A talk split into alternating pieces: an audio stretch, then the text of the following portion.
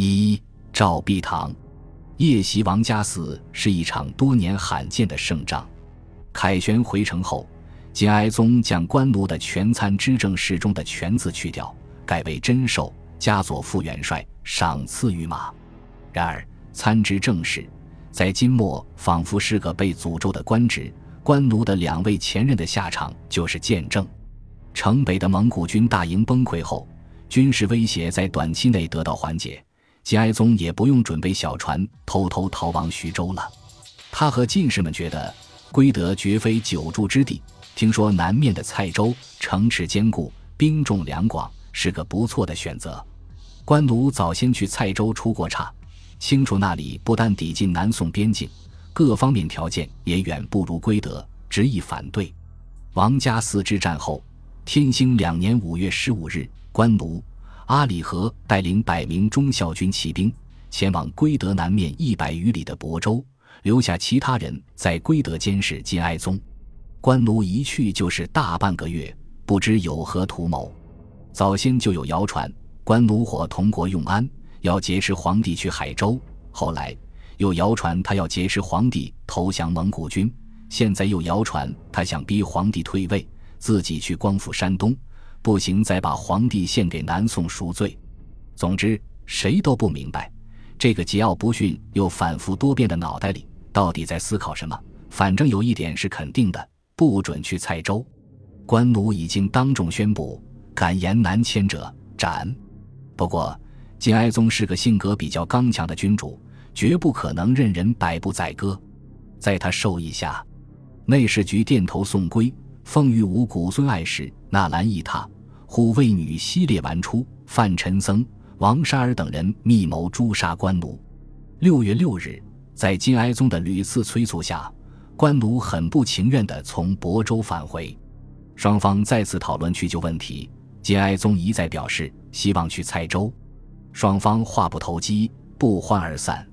史称官奴愤愤而出，至于扼腕顿足，一去叵测。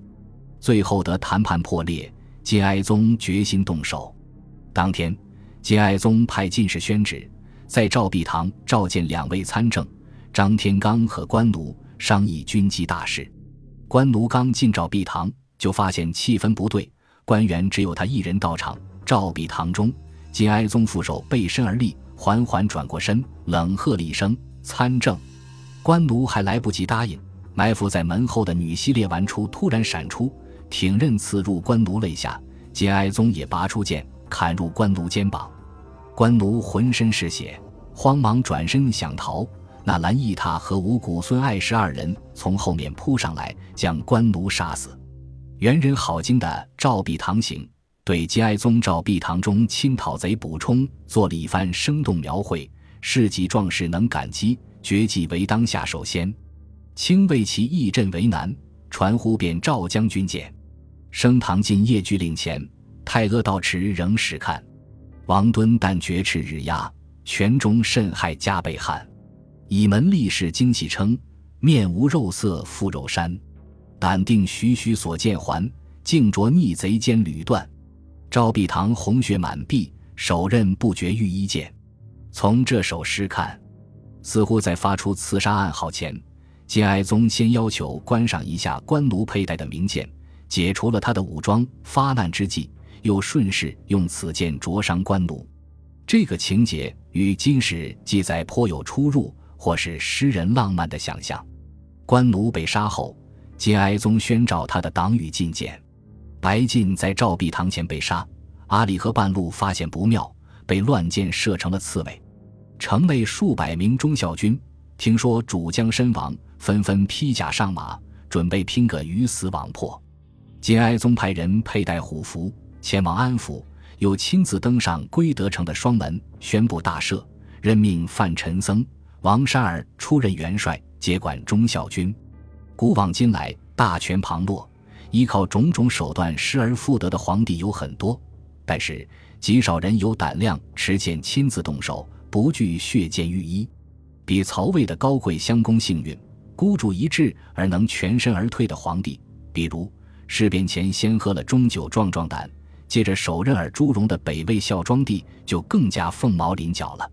手握寒光四射、散发淡淡血腥味的铁剑，金哀宗踌躇满志，仿佛又寻回了一点正大初年的勇锐之气。